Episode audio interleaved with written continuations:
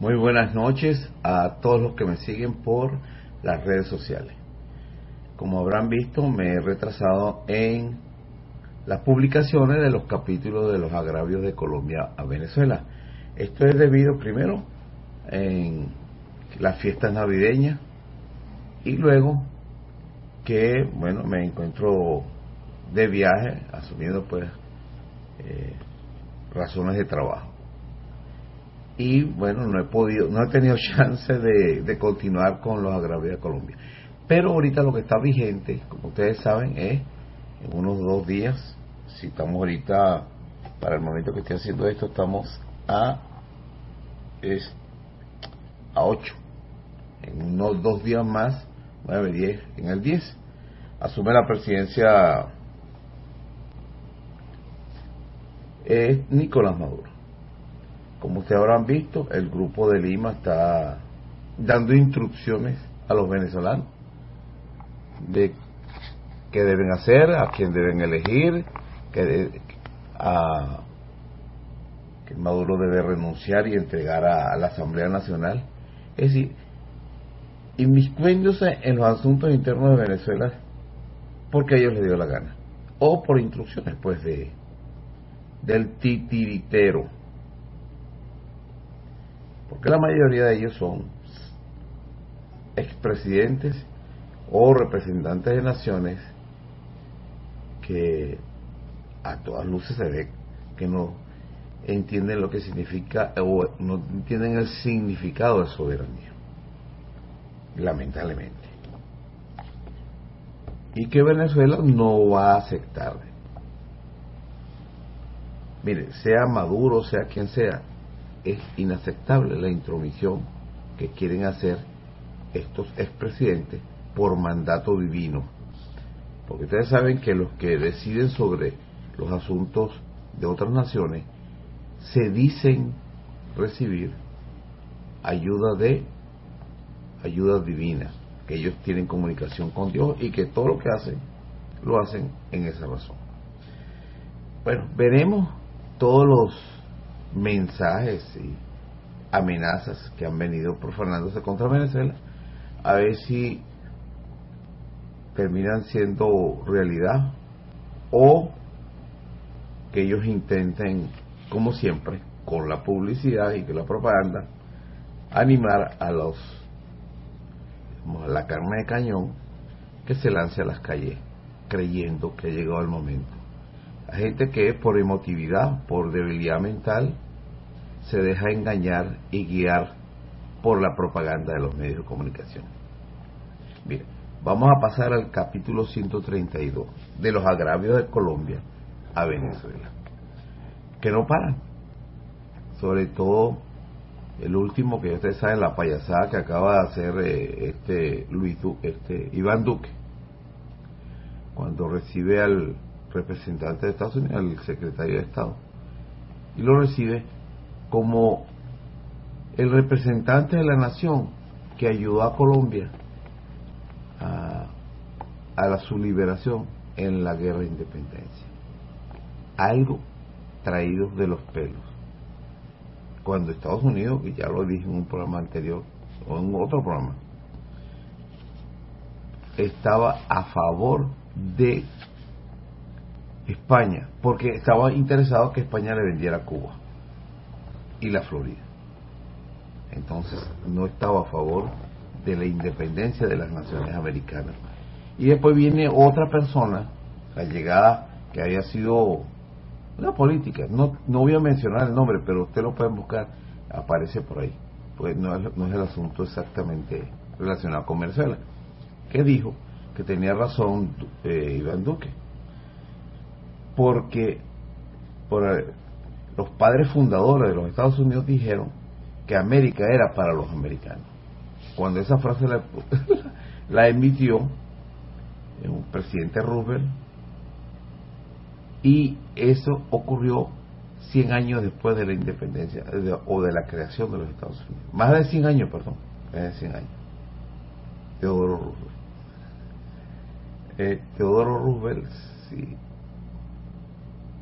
sí, me, me, a principio siglo. fue a principios siglo, porque el otro fue en, en 1939 hasta el 45 que estuvo como presidente. Bueno, esas son las cosas que hacen los colombianos, que para taparse dicen eh, esa clase de disparate y ellos porque les gusta cambiar la historia y Venezuela tiene mucha experiencia en eso con ellos. Miren, 1990.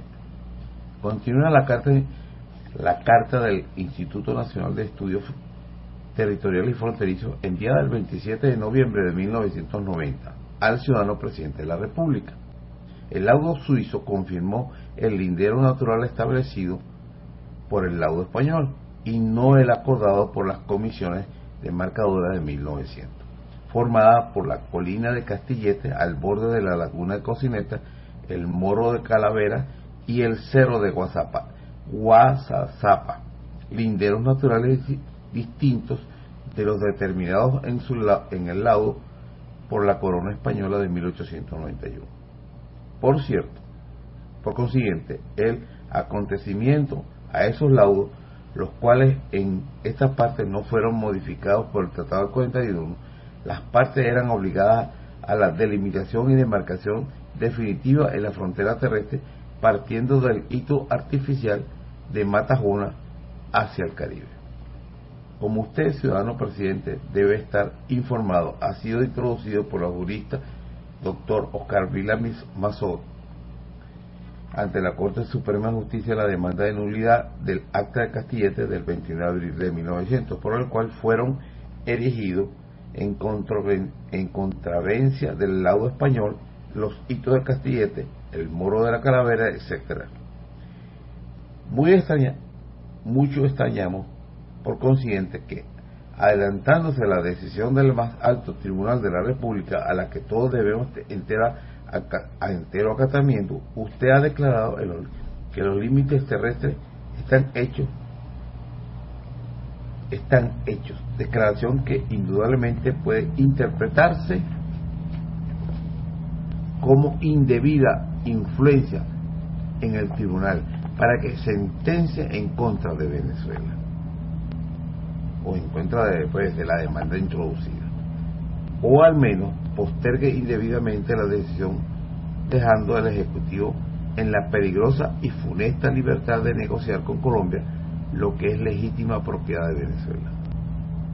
Sin embargo, debemos observar, ciudadano presidente, que si la decisión se posterga, como ha sucedido con la demanda de nulidad del Tratado del 41, introducida hace casi 20 años por el doctor Agustín Ascanio Jiménez, o en el supuesto negado de que fuera desfavorable la demanda del doctor Vida Mazot, a pesar de la sólida argumentación que lo sustenta, de todos modos, como la frontera terrestre no estaría en contacto con el mar, porque el hito de Castillete se halla a lo alto de la colina, las partes están obligadas a la terminación de la frontera terrestre de conformidad con el laudo español y suizo. Es decir, debe llegar la frontera terrestre al mogote de Judiachí, ciertamente al oeste del cabo de Chichibacoa.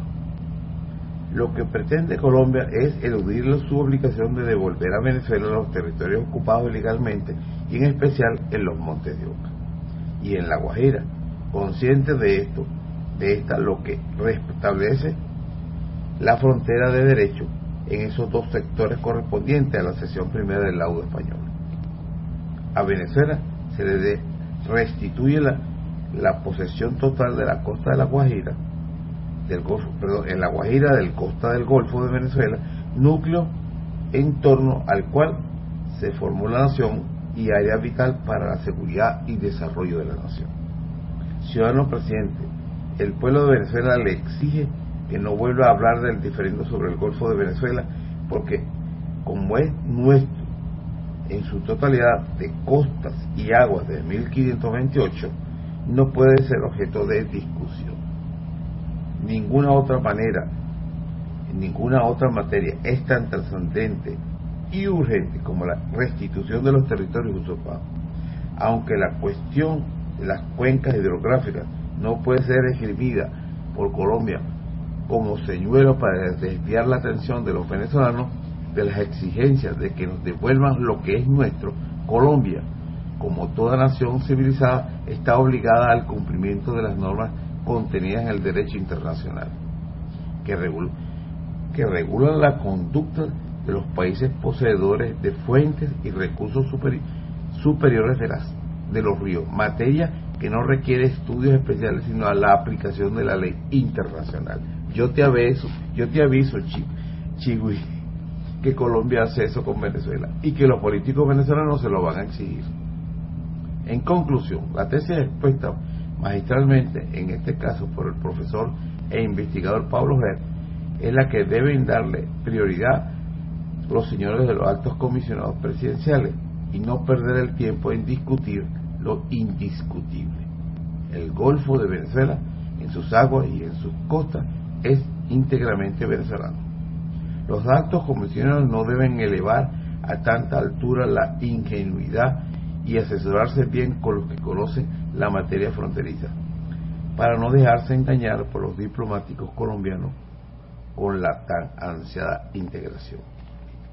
Estamos hablando de 1990. ¿Usted cree que han hecho algo los políticos venezolanos? Ni los revolucionarios. Porque cuando suena, cuando alguien dice yo soy revolucionario, es porque una persona, como la palabra lo dice, es que va a cambiar las cosas, pero porque sí.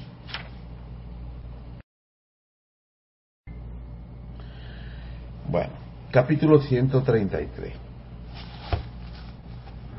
En el acta de San Pedro Alejandrino, la diplomacia colombiana metió de contrabando con la llamada globalidad la delimitación de las áreas marinas. Bien, el, este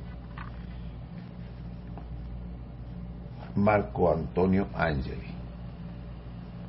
En 1990, declaración de San Cristóbal, los presidentes de Colombia y Venezuela César Gaviria Trujillo y Carlos Andrés Pérez se reunieron el 11 de noviembre de 1990 otra vez, en otro, otro presidente más, en la ciudad de San Cristóbal, capital del estado Táchira, con el propósito de examinar las actividades cumplidas por los comisionados nacionales de asuntos fronterizos de las dos de los dos países designadas en el acta de San Pedro Alejandrino por el presidente Pérez y el otro Vigilio Vargas.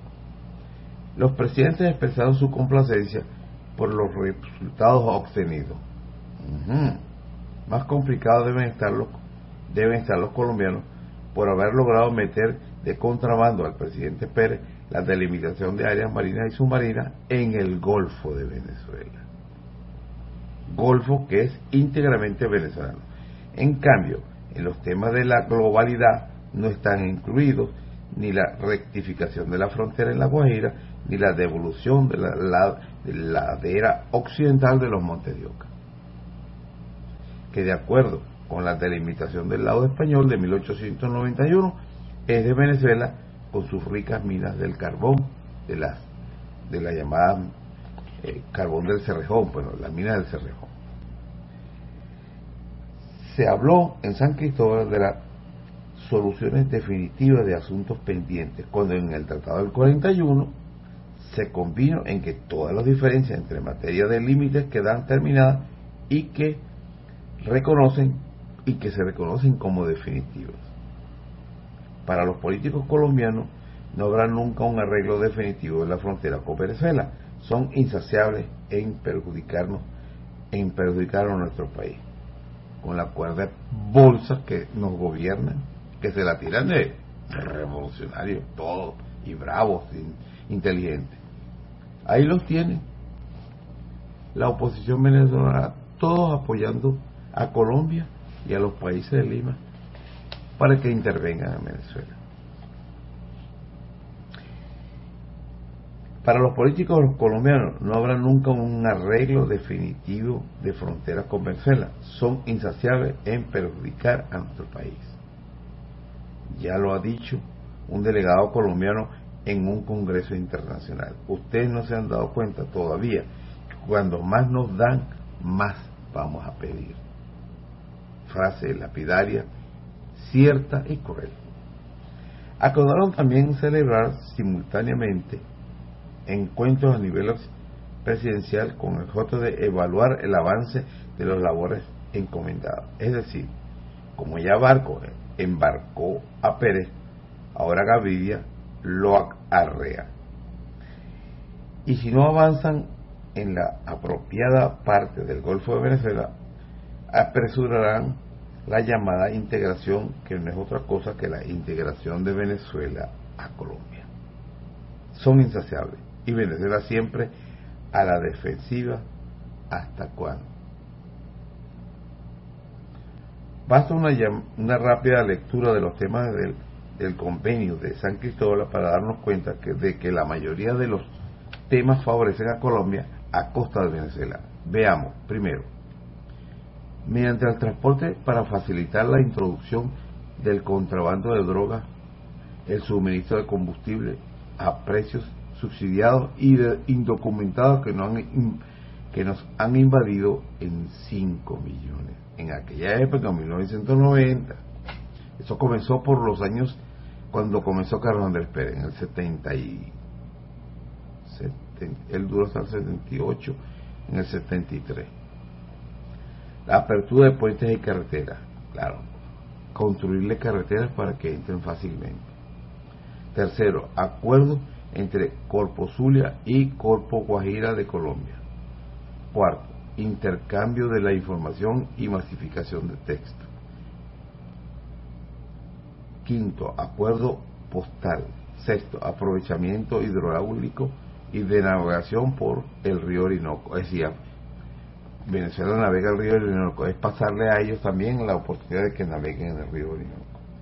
Esto es muy grave. Los colombianos aspiran penetrar en el corazón fluvial de Venezuela, sin dar las debidas compensaciones territoriales a que están obligados por el Tratado de 1941 para disimular sus dos aspiraciones principales, como son la delimitación de aguas marinas en el Golfo de Venezuela y la integración con, conversan sobre una zona de integración con empresas binacionales, caña de azúcar, todo esto encubierto con el término de moda de la globalización. Cuando a los altos comisionados venezolanos se les dice que Venezuela no gana nada con conseguir, conseguir conversando con Colombia, responden que los ríos venezolanos nacen en el vecino país. Entonces, no hay que permitirle que sigan invadiendo nuestro territorio. Hay que empujarlo hacia el Pacífico. No, se lo dice usted un político venezolano. Si no se altera y se desgarra las vestiduras en favor de Colombia, sale pegando gritos de horror no se pretende porque nuestros no se comprende por qué nuestros gobernantes siguen conversaciones con los políticos colombianos cediendo cada vez más y sin exigir lo que nos deben.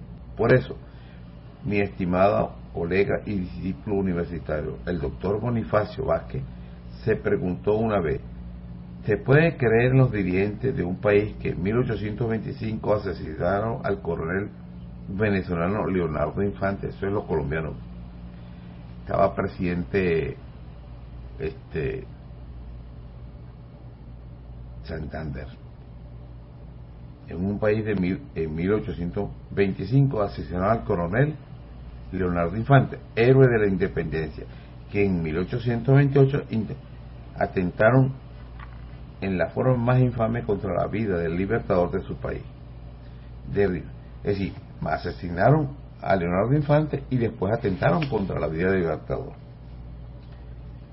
Eh, derribando la puerta de su habitación, penetrando, penetrando cuchillos en manos de la, de la manera más criminosa, habiendo dado muerte en la forma más abyecta a, aparte de la guardia y adecanes que le dio, de quien le dio la libertad. Es decir, mataron a los que custodiaban al libertador antes de llegar a él. En 1830 asesinaron con premeditación, alevacía y ensañamiento al mariscal que expuso que expulsó definitivamente a los españoles de América, que a principios de 1831 planearon asesinar al general Rafael Urdaneta. No menciono aquí al, al mariscal Antonio José de Sucre, solamente mencionó al mariscal Sucre, al mariscal más. Y planearon el asesinato de Rafael Urdaneta, que fue el que sustituyó a Bolívar como presidente de la Gran Colombia. Eh, teniendo esta necesidad de salir disimuladamente con destino a Maracaibo en 1855, pretendiendo ocupar territorio venezolano con violencia y descaro, que en 1875 ofendieron en la forma más ruin al país que dio su sangre para que fuesen libres, que en 1901 produjeron destrucción y muerte en los poblados de Táchira al invadir su ejército nuestro país. Y en 1922 se valieron de métodos reñidos con la decencia y la honestidad para lograr la sentencia arbitral que les favorece que en 1828 trataron de amedrentar al gobierno venezolano para obtener ventajas territoriales que en 1940 trasladaron tropas a la frontera para aterrorizar al gobierno de Venezuela y obtener el inválido tratado de 1941, que en 1970 adquirieron armamento infernal en momentos en que hace nuestro país ilegítimas reclamaciones. La respuesta a estas históricas observaciones corresponde a todos los venezolanos. El Tratado del 41 se solicita la ilegalidad por una razón. En el Congreso de Venezuela, perdón, en la Carta Constitucional de Venezuela, es decir, la Constitución, dice que el territorio venezolano no puede ser cedido, prestado, arrendado, parcial o totalmente. Y firmaron el Tratado del 41 sin modificar esa cláusula. Porque una cosa es un laudo al cual acudieron las dos naciones y es una sentencia internacional. Pero el Tratado del 41 fue entre Colombia y Venezuela. Y en la Constitución decía que no se puede ceder. Estaba vigente eso. Y eso simplemente hace nulo ese tratado. Pero no tienen valor de el Congreso de Venezuela de echar para atrás lo que hizo el Congreso pasado, cobardemente, y lo que hizo el presidente de aquella época, Eleazar López Contreras, al firmar el Tratado 41. Eso es Venezuela. Vamos a ver cómo, cómo va a reaccionar Maduro con todo lo que se le viene encima. Repito, no soy parte, yo he dicho aquí, más de una ocasión, que él tiene que llamar a elecciones. Ahora, en él, él fue electo en abril, esa es la verdad. Y los presidentes son electos para cumplir un periodo de seis años. Porque ni siquiera Chávez pudo asumir la presidencia que ganó en el 73. No lo hizo. Y entonces Maduro asumió esa presidencia, pero era el vicepresidente, él, asumió. Ok. No, él asume por unos meses. Eso tenía que hacer en febrero o, en enero, que Chávez tenía que asumir la presidencia en enero. Como no lo hizo, Maduro lo asumió interinamente hasta marzo cuando muere Chávez oficialmente. Entonces, de marzo a abril hay la elección presidencial. Sale electo Maduro. Esa elección, esa es la fecha del inicio del verdadero periodo de este eh, Maduro. Yo pienso que sí debe haber elección. Y que la elección que pasó en marzo de este año, eh, el año pasado, 2018, fue una elección tardía del referéndum revocatorio, que la oposición intentó introducir en el tiempo con retraso, pero para la época, cometiendo fraude. No hay ningún detenido, ningún juicio, nada al respecto a ese intento de fraude, porque pusieron firma falsa. Entonces el gobierno un tiempo después decide ir a una elección. Para mí ese es referendo revocatorio. Y la elección presidencial debe ser ahora. Y yo le pido a Maduro que se aparte, no se postule de nuevo, porque en su partido no hay democracia interna. Ahí debe haber unas primarias donde compitan varios. Y si no se presenta ningún candidato, como lo más seguro que va a ser, por el dominio que tiene, entonces no es válida su candidatura. Si queremos ser un país democrático. Y para mí, él debe ponerse a un lado y que surja otro chavista a la presidencia. Gane o no, pero tiene que haber otra persona. Esa es mi opinión. Porque hasta estratégicamente conviene que la figura de Maduro salga del camino voluntariamente. Y entonces, como ellos dicen, que le entregue el poder a la Asamblea Nacional que está en desacato. El Tribunal Supremo de Justicia de Venezuela lo declaró en desacato porque ellos contravinieron una orden judicial de que no podían juramentar a unos diputados que habían cometido fraude electoral. Y ni siquiera han querido corregir eso, porque ni siquiera estratégicamente se han atrevido. Tenían que haber hecho oficialmente anular esa decisión y entonces, ¿cuál hubiera sido el argumento del gobierno para decir que estaban en desacato? No existiría ningún argumento. ¿Qué tiene el gobierno hoy día? Ese argumento lo tiene, que están en desacato. Entonces son, es un absurdo. Y ese es la testarudez de, porque los políticos venezolanos no se mandan, los mandan. Y sobre todo, todos aquellos todos aquellos que han pedido la intervención extranjera o que han ido a otro país a pedir que se involucren en los asuntos internos de Venezuela, toditos son traidores y no merecen ninguna posición política en Venezuela. Pero no hay un tribunal que juzgue. En Venezuela ha habido traidores abiertos, descarados, y no hay un solo tribunal que haya abierto una causa por traición a la busque a alguien, busque un político en los Estados Unidos, en cualquier país, que diga que tiene que intervenir un país extranjero en sus asuntos internos cuando él no consigue lo que quiere. A ver qué le pasa. En Venezuela, inmediatamente es tratado como, como víctima del régimen en el exterior. Y a ellos les encanta esa, esa figura que lo que son es unos cobardes. Y los traidores no merecen el menor aprecio personal. El desprecio tiene que ser. Y sobre todo, que no pueden tener derechos políticos en un país. Alguien que ha impedido no solamente la intervención militar, sino las sanciones económicas contra su propio país.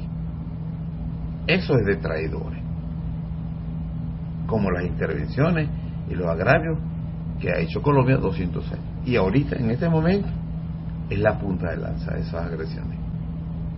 Porque ellos piensan que ha llegado el momento de hacer como los depredadores,